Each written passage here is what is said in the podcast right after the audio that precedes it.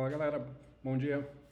Sejam bem-vindos aí mais um Educando Cães e Adestrando Pessoas. Muito obrigado por me acompanharem em mais uma live aqui uh, e também mais um podcast, já que esse áudio aqui também vai ser passado para o meu podcast da Dante Dog Works, para você poder não só assistir no YouTube, mas se quiser também ouvir no seu carro, em outros momentos também.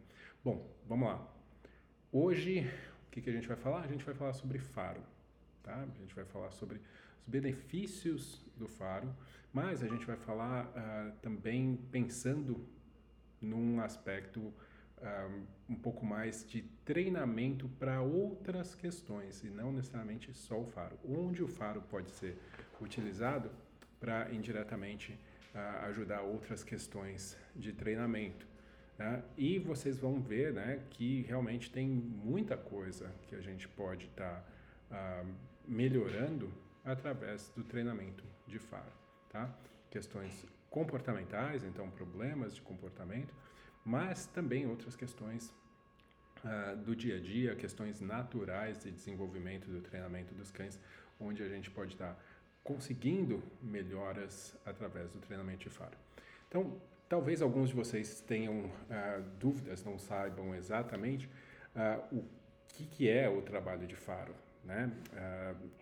Possível que algumas pessoas associem exclusivamente com a ideia de busca e resgate, né? Onde cães são treinados para encontrar, no geral, pessoas, ou então o trabalho de faro relacionado à a, a questão profissional mesmo, né? Os cães que trabalham, por exemplo, encontrando drogas ou encontrando explosivos e tudo mais.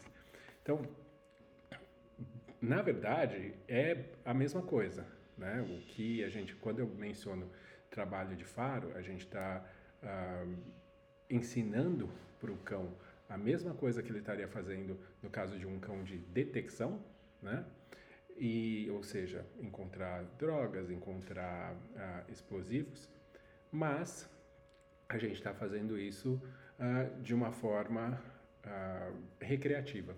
Isso quer dizer que você não precisa necessariamente ensinar o cão a encontrar drogas, a encontrar explosivos. O trabalho de faro ele é ah, ainda pouco conhecido como esporte ou né, feito dessa forma recreativa aqui no Brasil. Nos Estados Unidos e no Canadá, né, mas especialmente nos Estados Unidos, já é um esporte mais estabelecido. As pessoas têm competições, né, uma, é, um, é uma coisa já bem maior, já se reconhece né, a funcionalidade como esporte mesmo dessa atividade. O que eu acho incrível, porque existem várias vantagens né, que um, um treinamento de faro traz como esporte. Né? Uma delas é o fato simplesmente de que todos os cães podem fazer. Né? Todos os cães têm um sentido de olfato muito mais aguçado uh, que o nosso uh, todos os cães apresentam esse tipo de comportamento, né, de procurar coisas através do, do odor, desde que eles nascem. Então é algo que é intrinsecamente aí natural para os cães. Eles vão fazer, quer você queira, quer não. Né? O que o trabalho de faro faz é direcionar isso para contextos específicos, né? para odores específicos e através disso a tentar alcançar os benefícios que essa atividade traz para os cães. E por que que traz né, benefícios para os cães esse tipo de atividade? Por que que uh, procurar, por que que sentir o cheiro das coisas ou procurar o odor das coisas traz benefícios? Quando a gente pensa em benefícios, a gente está falando inicialmente, né, e a gente vai pensar da forma mais básica possível, a gente vai estar tá, uh, encontrando benefícios que de ordem fisiológica. Ou seja, internamente pro, no corpo do cão, alguma coisa vai estar tá acontecendo que é uh, prazerosa, seja a produção de algum tipo de hormônio, né? vai trazer a atividade em si de procurar vai trazer algum a produção de algum alguma reação fisiológica no cão que é agradável, que gera para ele algum benefício naquele momento. Isso está ligado à questão natural mesmo de, de sequência predatória. Se você for pensar, o farejar né, é um dos primeiros passos de uma caça. Né? Então, de onde o animal ele começa a procurar alguma coisa, o alimento, né, a sua presa, ele vai começar através do olfato, na maioria das vezes. Então, é um tipo de comportamento, e todos os comportamentos que fazem parte da sequência predatória são comportamentos que são altamente reforçadores. Ou seja, eles, uh, através da evolução do, dessa espécie, certos comportamentos eles foram uh, priorizados naturalmente porque eles eram muito benéficos para a evolução, para manter esses animais vivos. Ou seja, qualquer coisa que o cachorro faz relacionado à caça tende a ser muito reforçador naturalmente para ele, tá? Por que, que evoluiu para ser desse jeito? Porque se o animal, por exemplo, cheira, né, vamos supor que é os primeiros passos da caça, ele começa a cheirar e daí uh, esse cheirar ele não encontra algo que ele gostaria, né, ou que ele está buscando uh, rapidamente, e ele se desmotiva porque ele não encontrou, essa desmotivação possivelmente vai significar que ele vai deixar de procurar, que ele vai deixar de caçar. Isso significa que ele potencialmente também vai morrer, né? Porque se ele não caça, então todos os passos, né, da dessa sequência predatória, que seria né, o farejar, o stalkear, que é identificar, né, localizar o, o, aquela presa o, e se aproximar lentamente, perseguição, né, tudo, todos os, os passos, eles uh, são altamente reforçadores, eles têm que ser. Ou seja, mesmo que o cachorro cheire, cheire, cheire e ele não encontrasse a presa, ele tem que sentir prazer em fazer aquilo para que ele continue fazendo da próxima vez, porque ele não desista, porque ele precisa continuar fazendo aquilo, porque disso depende potencialmente a sobrevivência dele. Então, evolutivamente falando, uh, isso é algo que é uh, reforçador naturalmente para os cães. Além de, obviamente, ter outras funções também. Você, quando você pensa que o olfato uh, pode ajudar um animal a identificar uma situação, né? o, uh, o risco de uma situação, o prazer de uma situação, identificar uma pessoa e tudo mais, tem outras coisas então também que podem ser prazerosas, uh, podem ser reforçadoras uh, quando se pensa em olfato, mesmo que não esteja relacionado com a questão predatória. Então vamos supor, um cão identificar o odor de uma pessoa que ele gosta, faz com que o quê? Bom, cheirar é, é importante, é prazeroso, porque me ajuda a, a identificar algo que para mim é valioso, algo, né? Uma pessoa, por exemplo. Ou identificar um odor de algo perigoso também, porque isso significa, nossa, eu senti o cheiro de algo perigoso, eu vou me afastar daquilo, e daí eu tenho né, aquela ideia de reforço negativo, opa, eu me afasto do que pode ser ruim. Então, vale a pena utilizar o olfato para essa situação também.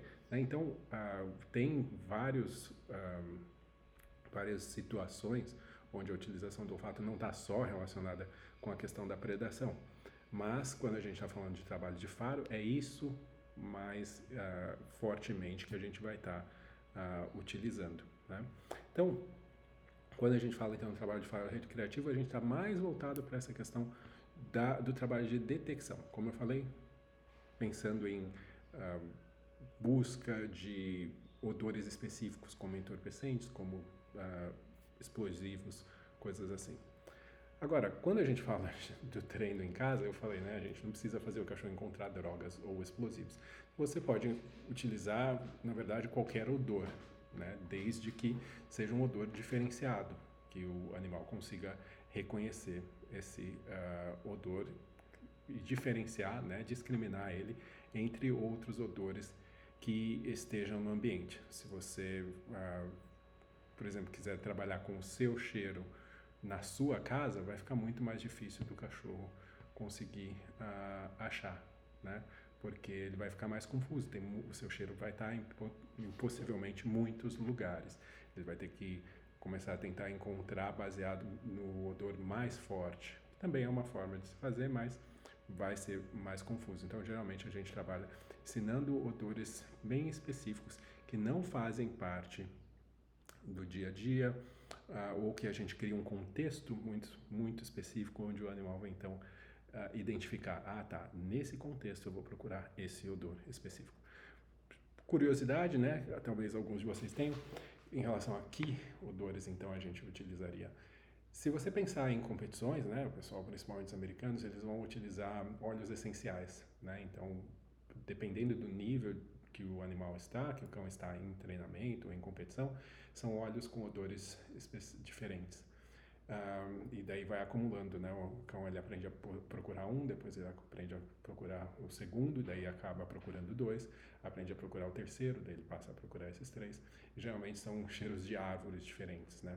E quando eu, eu ensino, quando eu faço com os meus cães, um, eu geralmente uso uh, óleo também, algum tipo de óleo. Eu já usei chá, né? Algum tipo específico de chá. Uh, o chá pode ser um pouco uh, menos preciso, porque é possível, vamos supor que você compre uma caixinha de chá de camomila, você vai sempre usar chá de camomila para o seu treinamento. Daí eu compro uma segunda caixinha, um tempo depois, pode ser que o odor não seja, não seja exatamente igual, né? Para nós vai ser igual, porque a nossa percepção é muito menor do que o cão, mas ele pode ser que o cão perceba uma diferença porque vem de uma outra época do ano, foi plantado esse em outro lugar, sei lá, né? Pode ter várias variações aí. E também uso borracha, né? Alguns um, pedaços de Kong especificamente. É um tipo que eu, que eu utilizo também para esse trabalho de faro. Mas realmente é uma questão de imaginação desde que você também identifique que o odor que você vai estar trabalhando com o cão, ele não é tóxico, né? Então isso é importante bastante que a gente se certifique, tá? Bom, então a gente já sabe o que é, a gente já sabe uh, por que é que o, os cães gostam tanto, né, de, de cheirar, porque que para eles é isso é algo que se mantém motivante. Né? Então, e a gente já sabe o que é o trabalho de faro. Agora, quais seriam os benefícios que fazer esse trabalho, né, uh, especificamente né, e do jeito que a gente faz, podem trazer para uh, ah, os cães?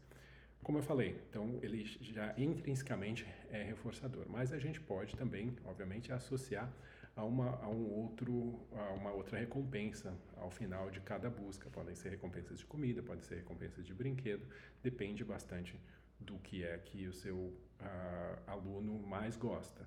Né? Então, inicialmente eu trabalho com comida porque é mais fácil, né? mas uma vez o cão tendo entendido o exercício, daí eu posso uh, trabalhar com outras coisas, como brinquedo, por exemplo. Mas é diferente, tá? Quando eu falo trabalhar com comida, é diferente ensinar um cachorro a procurar comida e o cachorro a procurar um odor específico, tá? Procurar comida, onde o cachorro está cheirando, tentando achar onde está a comida, também pode ser uma atividade bastante é, enriquecedora para um cão.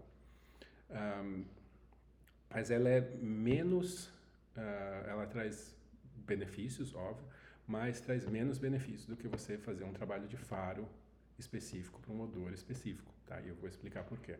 Quando a gente faz o cachorro simplesmente procurar comida, ele está num trabalho, ele está num processo de forrageio, né? Ele está procurando a uh, comida. Uh, existe um, algum tipo de discriminação ali, né, para ele identificar o que, que é comida e o que, que não é. Uh, a gente inclusive recomenda, né, atividades de enriquecimento, onde você joga comida num, numa área, num espaço, uh, para o cachorro procurar, né, a gente chama de ca caça ao tesouro isso, uh, que é bem legal, né, como, como eu mencionei, mas tem suas limitações. Por quê? Quando você trabalha um odor específico, que não é um odor que o animal naturalmente procuraria, né? Porque a comida o cachorro procura desde o momento que ele nasce, tá? No momento que ele nasce, ele começa a usar o, o, o olfato dele para procurar onde está a mãe e as tetas da mãe para ele começar a mamar, certo? É muito cedo ele faz isso, é muito uh, natural. E uh, quando você trabalha com comida, você também tem a limitação de que uh, o cachorro tem que estar tá afim de comer né? Se ele não está tão afim de comer, não vai ser algo tão uh, interessante assim de você uh, fazer. Uh, quando você trabalha então com algo que o odor não é algo natural que o cachorro procuraria, por exemplo, o cachorro não vai buscar óleo essencial, né? Não faz para eles, não tem um valor natural para o cão. Então isso requer que o cão ele tenha um foco diferente, né? Ele tem que se concentrar de uma forma diferente. Ele tem que a discriminação que ele tem que fazer entre todos os odores que ele está encontrando naquele momento é uma discriminação diferente, tá? Isso também, por mais que o cão ao trabalhar né, essa ideia de faro, ele trabalhe de forma independente. Quando você ensina, quando você passa por esse processo de ensinar o que é que tem que ser buscado, uh, que é o dor que tem que ser buscado, você uh, também através desse processo você aumenta uh, o vínculo que você tem com esse animal, simplesmente através do do processo de treinamento em si.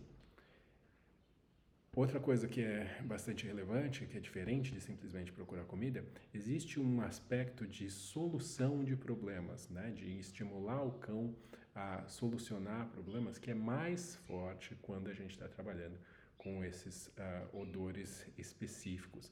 Até porque, muitas vezes, o cão ele acaba tendo que ignorar algo que ele gostaria, que pode, poderia até ser comida, para identificar e apontar esse odor que você uh, ensinou para ele.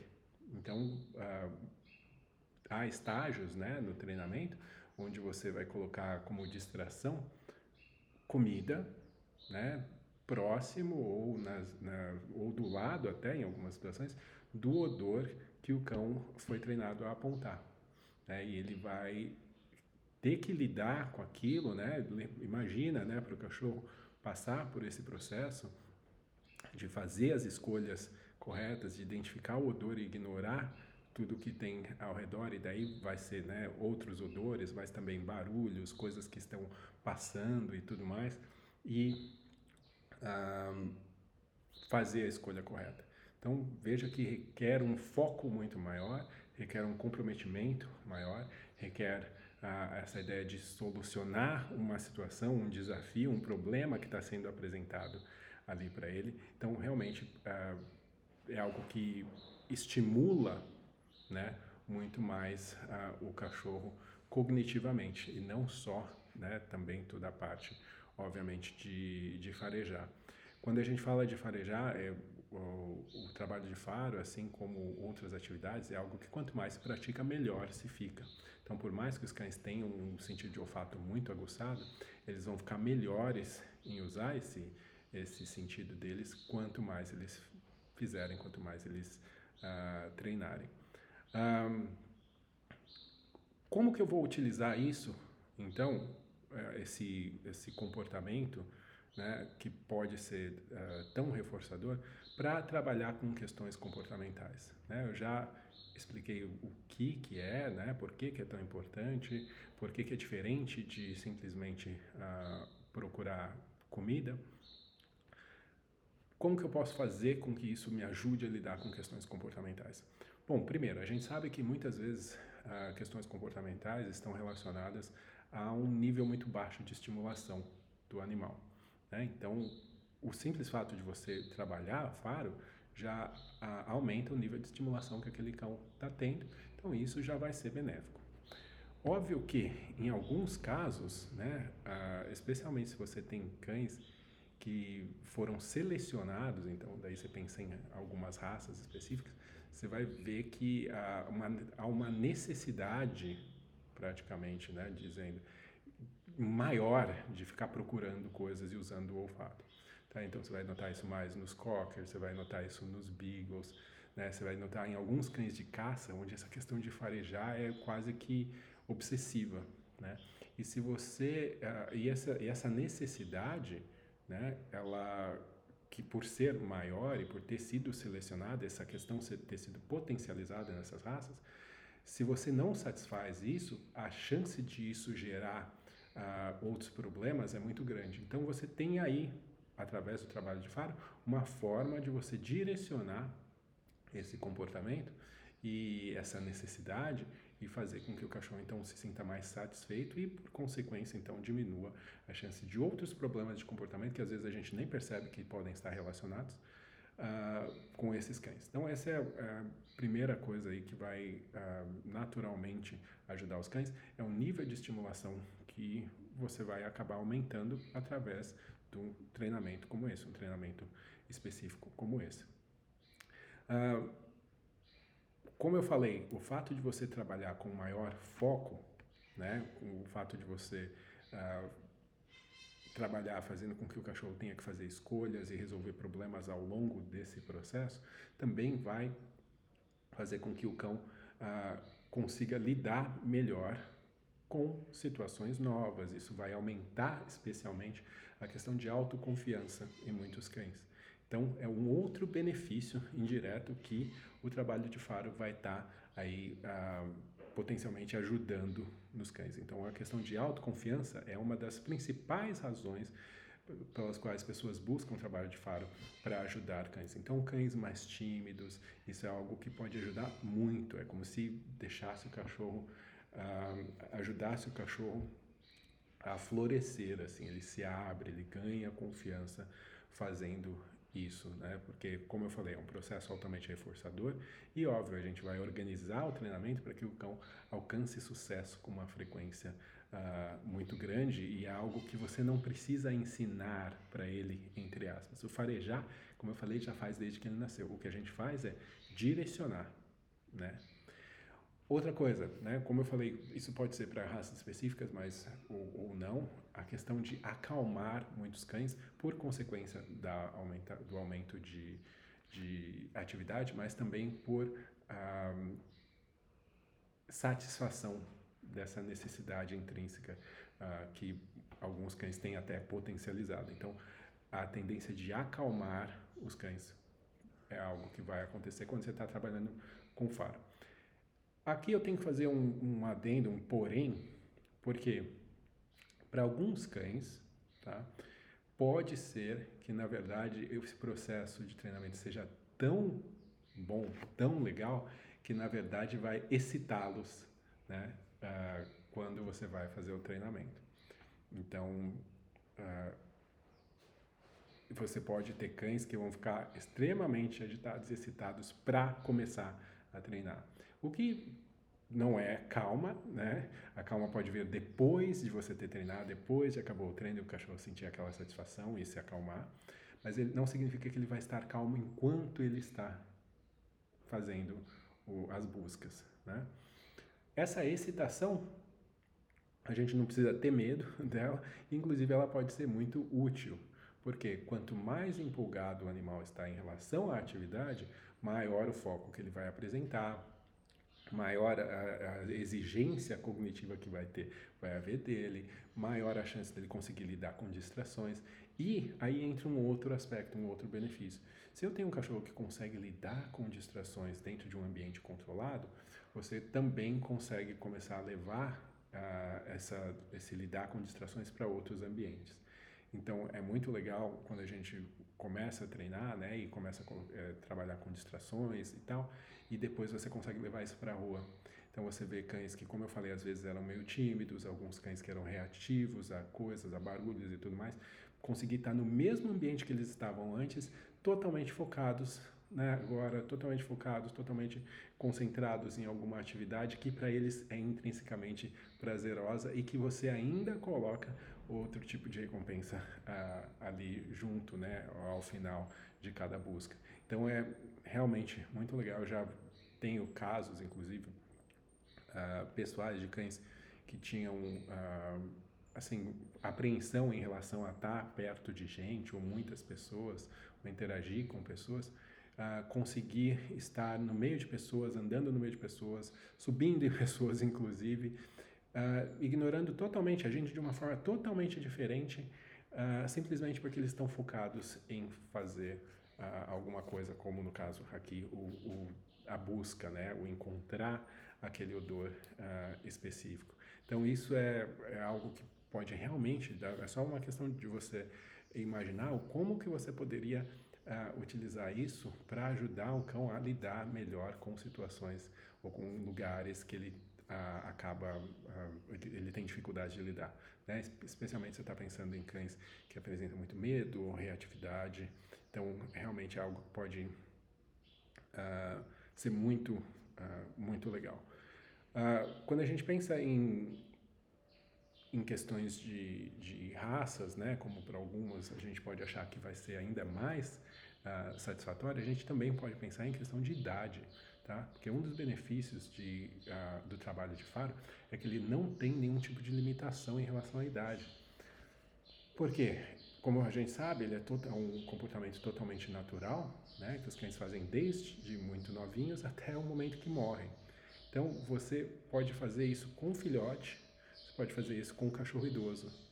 Então você pode fazer isso quando você tem um cão, uh, um filhote que ainda não pode sair de casa, tem muita energia, precisa fazer coisas, tudo mais. Você reduz a chance de problemas, oferecendo para ele uma atividade que, uh, além de natural, pode ser exigente né, para ele cognitivamente, né, mentalmente, fazendo com que uh, esse cão, desde filhote, também já tenha esses outros benefícios de aumento de foco, de conseguir lidar melhor com distrações, de ficar mais calmo depois dos treinos, de aumentar a confiança, né? Tudo isso. E você tem o outro lado, porque além de você poder fazer isso a vida toda, você também tem, no caso, o cão idoso. Que o que, que acontece com o cão idoso?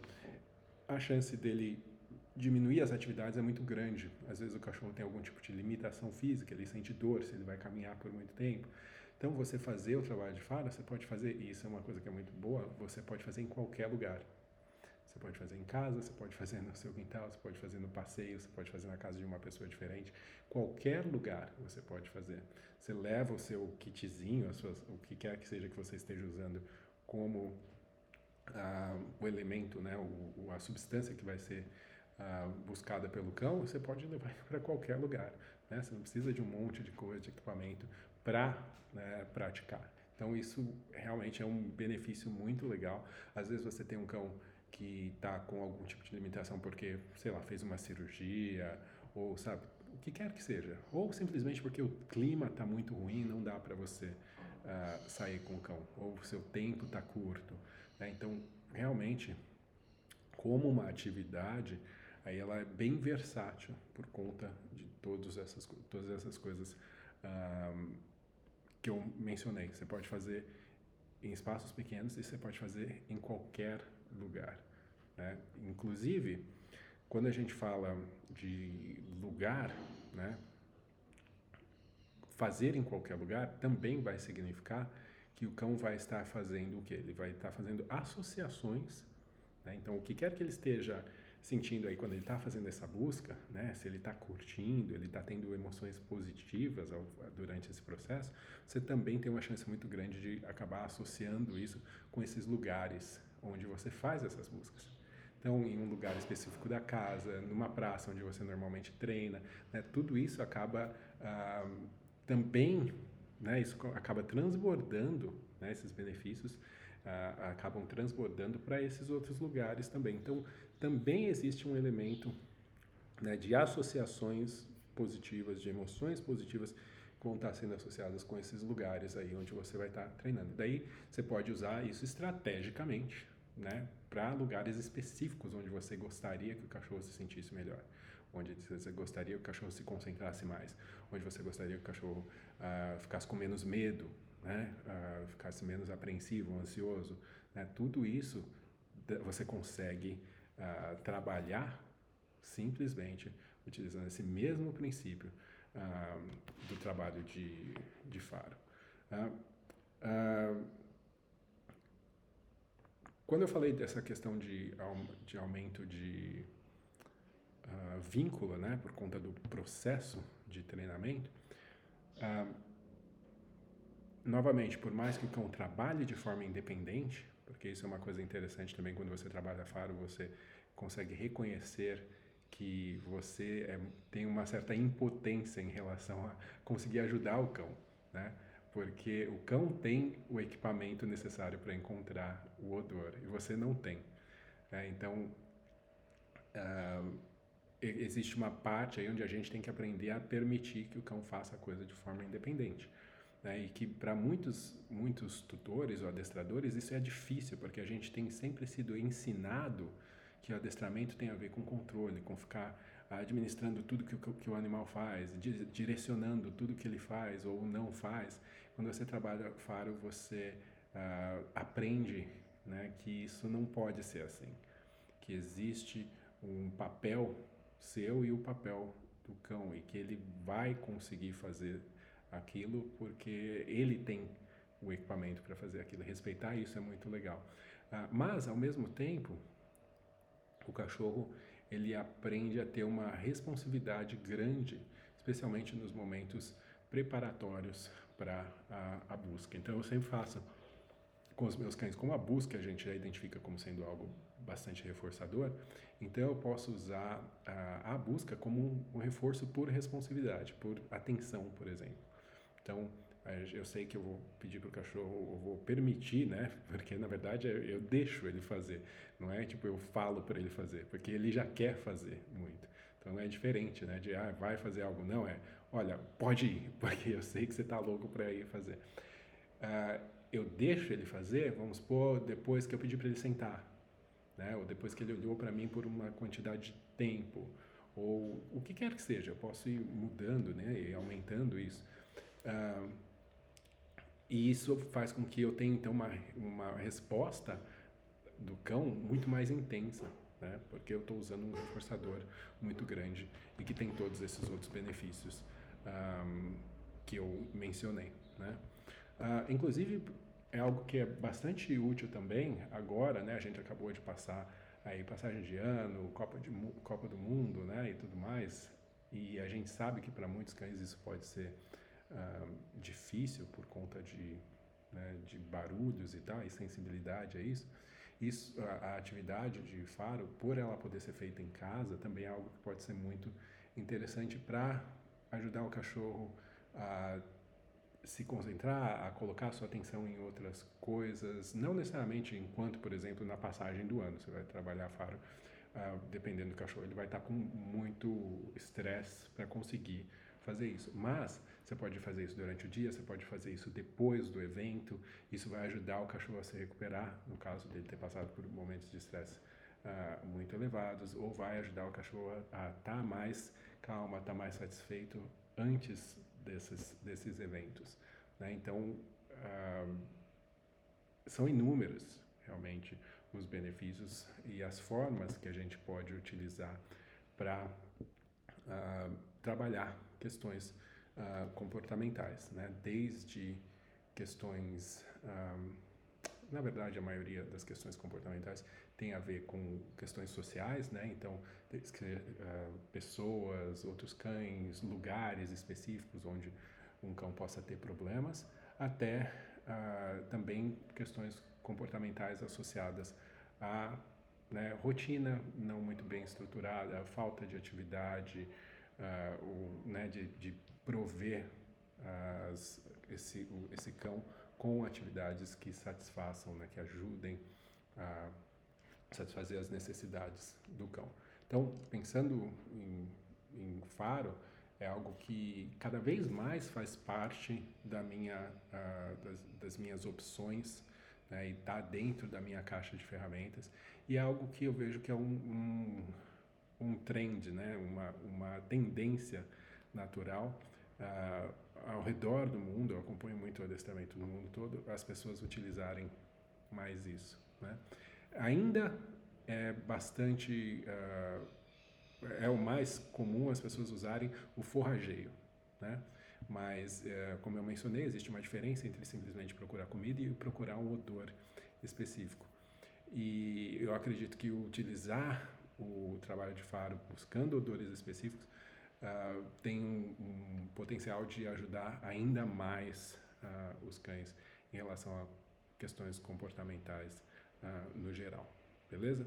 Então, algo que eu recomendo, obviamente vocês sabem, se vocês não sabem, agora vão saber que eu tenho um curso específico sobre isso, é um dos melhores cursos que eu já fiz, assim, é realmente muito completo, onde eu ensino passo a passo desde desde o início mesmo uh, como ensinar, porque o que acontece quando a gente ensina o cachorro a, a localizar, identificar um odor e, e, e, buscar esse odor, a gente tem que ensinar ele a fazer a indicação desse odor, né? Ou seja, ele tem que tem que achar um jeito dele apontar para a gente e dizer para a gente, oh, é aqui que está o odor.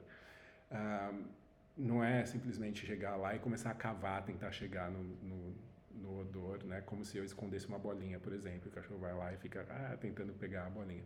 Não, ele tem que identificar que, opa, ó, aqui está uh, o odor e apontar ali para mim. Você pode fazer essa apontar de formas diferentes, né? Tem pessoas que ensinam o cachorro a deitar, outros ensinam o cachorro a sentar. Eu, no meu curso, ensino o cachorro a colocar o focinho, né? E ficar parado ali no local para ficar uma coisa bem específica, exatamente, claramente onde está ah, o odor, a não ser que seja um odor que esteja fora do alcance, porque os cães também conseguem encontrar, vamos supor que tem algo preso num lugar muito elevado e o cão não consegue alcançar. Ele consegue identificar o odor vindo daquela, daquele lugar e apontar olhando né, diretamente para a fonte do odor, o lugar de onde o odor está vindo. Então, todo esse processo de ensinar, né, esse passo a passo, uh, eu uh, tenho no meu curso e está disponível aí para o pessoal que tiver interesse. É só entrar no, no, link da nossa descrição aqui do, do vídeo, ou se você está ouvindo isso aqui no podcast, é só entrar no dantecamacho.com que você vai ter, uh, vai ser direcionado aí para as nossas opções de curso. Mas Uh, eu vou ficando por aqui, eu vou dar uma passadinha aqui nas perguntas para uh, ver se alguém tem alguma dúvida em relação a isso mas eu realmente recomendo aí, independente de você fazer o meu curso ou não, uh, ah, para pensar um pouco mais nessa ferramenta, o trabalho de faro, como sendo um auxiliar e, e potencialmente um, um elemento para tratar, trabalhar diretamente uh, questões comportamentais em cães, tá? Obviamente, primeiro você vai ter que ensinar né, a atividade para o cão, para depois utilizá-la uh, no seu trabalho de modificação comportamental. Mas é algo que realmente uh, tem, um, tem um valor muito grande e, como eu falei, é totalmente natural para os cães, ele não tem contraindicações, né? pode ser qualquer idade, em, em qualquer lugar, realmente é muito versátil. E acho que vale a pena você uh, investigar, aí, ir atrás um pouquinho e, e experimentar para uh, ah, conseguir notar esses resultados. Além de, obviamente, ser super divertido de fazer. Tá? Como esporte em si também. A maioria das pessoas que faz como esporte não está pensando necessariamente nos outros benefícios, mas sim só na diversão do esporte, do desafio e tudo mais, uh, que é realmente muito legal. É muito impressionante você ver um cão uh, farejando uh, as coisas e objetos e odores, às vezes tão minúsculos, tão né, imperceptíveis para nós. É como se o cão estivesse te mostrando um mundo paralelo que você não consegue ver, mas está ali, está do seu lado, você não consegue ver. Ele te mostra: olha, isso daqui está acontecendo nesse espaço, deixa eu te mostrar. Isso é muito legal, tá? Bom, vamos lá? Vou dar uma olhada aqui nas perguntas, então. Uh, se houver perguntas, lógico, né? Então vamos lá, bom dia para todo mundo que estava aqui assistindo, ou que está aqui assistindo. Uh,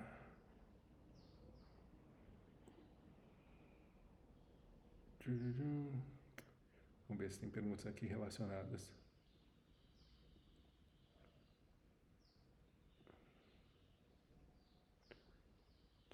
Aqui acho que a Ana fala alguma coisa relacionada a a cachorra dela ficar tão focada no passeio que ativa a salivação, espuma muito a boca no começo do passeio e depois ela relaxa e para de salivar. Ah, agora eu uso o tapete de farejar, um enriquecimento ambiental, para já focar o gasto dessa energia em caça antes de passear. Ah, e às vezes, quando vou ao parque, vou escondendo os petiscos pelo parque e ela encontra todos. A última vez ela estava Uh, estava ventando muito e mesmo assim ela achou. Uh, usei bastante o treino de faro para uma cachorra deficiente visual. Ah, isso é muito legal, né? Esse comentário, a questão da deficiência visual, né? Muitas vezes a gente imagina, ah, não tem como treinar o cachorro. Puxa, é uma coisa aí que você poderia fazer trabalho de faro. Um, essa coisa interessante que ela mencionou é de, a questão do vento, né? Então é muito legal a gente também acabar aprendendo durante esse processo como o meio né, interfere, a temperatura do ambiente, para onde está batendo o vento, que porta que está aberta ou fechada, sabe? É muito legal, a gente acaba aprendendo como funciona, né? Como o odor se move. Então isso é, é bastante interessante também, porque ajuda você nesse processo de ensinar. E o que a Ana falou, né? Nesse caso, ela utilizar uh, algum tipo de enriquecimento como um tapete de forrageio, que basicamente é só forrageio, né? Procurar comida pode ajudar no caso do cachorro dela, a cachorra que já saía muito ansiosa, né, babando inclusive, ajudava a acalmar antes de sair. Então você também pode utilizar, por exemplo, o trabalho de faro, né, que daí não é exatamente só o forrageio, né, mas o trabalho de faro como ajuda para preparar o cão para um evento que vai acontecer que normalmente deixa ele muito ansioso ou muito agitado. Então, aí mais um exemplo né, de como a gente poderia um, utilizar esse tipo de atividade para a ajudar em outras situações. Então, muito legal também os comentários aí. Galera, então eu vou ficando por aqui, tá? Espero que vocês tenham curtido. Novamente, recomendo muito que vocês uh, procurem uh, em algum nível trabalhar faro com seus cães. Reconheçam que é diferente, né? Simplesmente a busca de comida e achar um odor específico. E, a, e trabalhar um odor específico é mais versátil, tá? Porque nem sempre é seguro o cachorro ficar procurando uh, comida em, em, todos os lugares, né? Dependendo de onde você está fora. Uh, e inclusive a gente pode trabalhar para o cachorro acabar ignorando comida, né? E, e isso pode ser bastante útil também. Uh, inclusive tem um, um, um treino que o pessoal faz, eu já vi isso na Europa, tinha uma seguidora inclusive que comentou aqui, onde se ensina o trabalho de faro com odores específicos para que o cachorro aprenda a apontar para o odor e mas não tocar nele, né? Não não interagir com ele. Então, por exemplo, no caso da seguidora estava me falando, ela uh, eles trabalharam para um cão que comia cocô de outros bichos. Então ia num parque lá onde tinha outros bichos tal, e o cão, uh, como muitos cães, né, começam comem cocô, rolam no cocô e tudo mais. Então trabalhou-se para com esse mesmo odor, ensinar o cão a localizar e a apontar e ficar esperando ali apontando até ele ser uh, recompensado pela tutora. Então, dessa forma, conseguiu-se, né? Isso é, é, algo que é bem comum, eu já vi outros exemplos desse tipo de treinamento também. Para uh, evitar que o animal consuma aquilo, você ensina ele exatamente a apontar aquilo. E daí ele é recompensado de outra forma por você toda vez que ele aponta. Então isso também é uma forma aí bastante inteligente de se utilizar, no caso, o trabalho de faro para uh, ah, evitar que o animal uh, interaja com coisas que a gente não quer. A questão é que, obviamente, vai ter que ser um odor específico. Nesse caso, era cocô de um animal específico. Então, você consegue trabalhar isso. Né? Você teria que treinar cada odor para que o cachorro consiga identificá-los. Né? Mas é uma coisa aí uh, bastante interessante também. Joia? Uh, vou deixando vocês por aqui. Espero que vocês tenham um ótimo fim de semana. E a gente se vê na próxima. Grande abraço e até mais. Se tiverem interesse, como eu falei, descrição do vídeo, ou então meu site, dantecamacho.com, vocês vão saber um pouco mais aí sobre uh, trabalho de farem com cães. Até a próxima, galera.